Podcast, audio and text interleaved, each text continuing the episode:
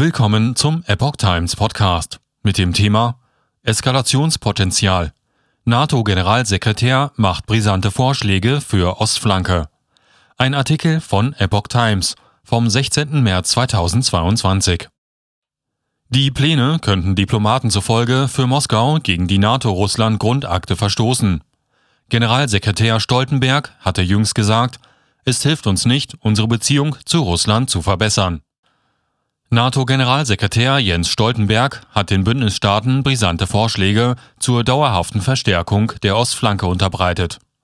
Wie mehrere Diplomaten der deutschen Presseagentur bestätigten, würden zum Verteidigungsministertreffen vorgelegte Pläne aus russischer Sicht vermutlich gegen die NATO-Russland-Grundakte verstoßen.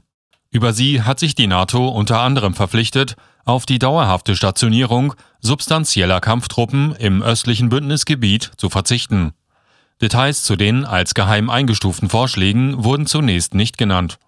Diplomaten betonten allerdings, dass Russland nicht erwarten könne, dass sich die NATO nach dem russischen Angriff gegen die Ukraine noch an alle Vereinbarungen der NATO-Russland-Grundakte aus dem Jahr 1997 halte. Diese seien vor dem Hintergrund eines ganz anderen europäischen Sicherheitsumfelds getroffen worden. Dies gehe auch klar aus der Grundakte hervor. Lambrecht will über Größenordnung reden. Bundesverteidigungsministerin Christine Lambrecht äußerte bei dem NATO-Treffen grundsätzliche Unterstützung für die Planung zur langfristigen Verstärkung der Ostflanke, machte gleichzeitig aber deutlich, dass der Umfang noch diskutiert werden müsse.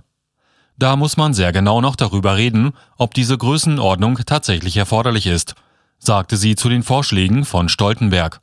Wichtig sei, dass Truppen schnell und ohne lange Vorbereitungszeit verlegt werden könnten. Bislang hat die NATO nur in den baltischen Staaten, Estland, Lettland und Litauen sowie in Polen dauerhaft multinationale Verbände stationiert, die normalerweise um 1000 Soldaten stark sind. Sie wurden zuletzt kurzfristig verstärkt, offen ist aber bislang, wie die Präsenz langfristig aussehen soll. Die Staats- und Regierungschefs der NATO-Staaten hatten Russlands Angriff auf die Ukraine bereits kurz nach dem Beginn als die seit Jahrzehnten schwerwiegendste Bedrohung für die euroatlantische Sicherheit bezeichnet.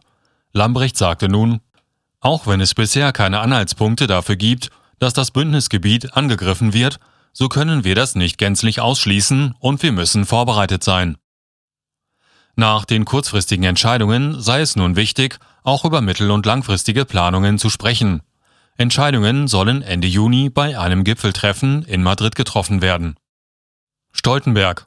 Russland verletzt NATO-Russland-Grundakte.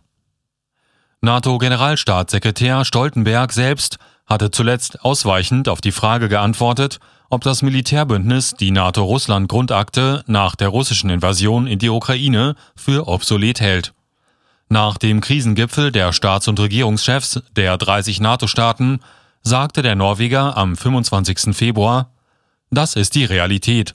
Die NATO-Russland-Grundakte funktioniert nicht, weil eine Seite, Russland, sie über viele Jahre hinweg verletzt hat. Stoltenberg verwies mit Blick auf Russlands Angriff auf die Ukraine darauf, dass die territoriale Integrität und Souveränität aller Länder Grundlage der Grundakte ist. Wenn man eine Grundakte zwischen zwei Partnern habe und eine Seite das Abkommen nicht respektiere, funktioniere das Abkommen nicht, sagte er. Es hilft uns nicht, unsere Beziehung zu Russland zu verbessern. Die NATO-Russland-Grundakte wurde 1997 von beiden Seiten geschlossen und regelt die gegenseitigen Beziehungen, die Zusammenarbeit und die Sicherheit zwischen den NATO-Staaten und Russland. In ihr bekräftigten die NATO-Staaten auch, dass sie nicht die Absicht haben, Atomwaffen bei neuen Bündnismitgliedern zu stationieren. Daran soll sich Angaben von Diplomaten zufolge erst einmal nichts ändern.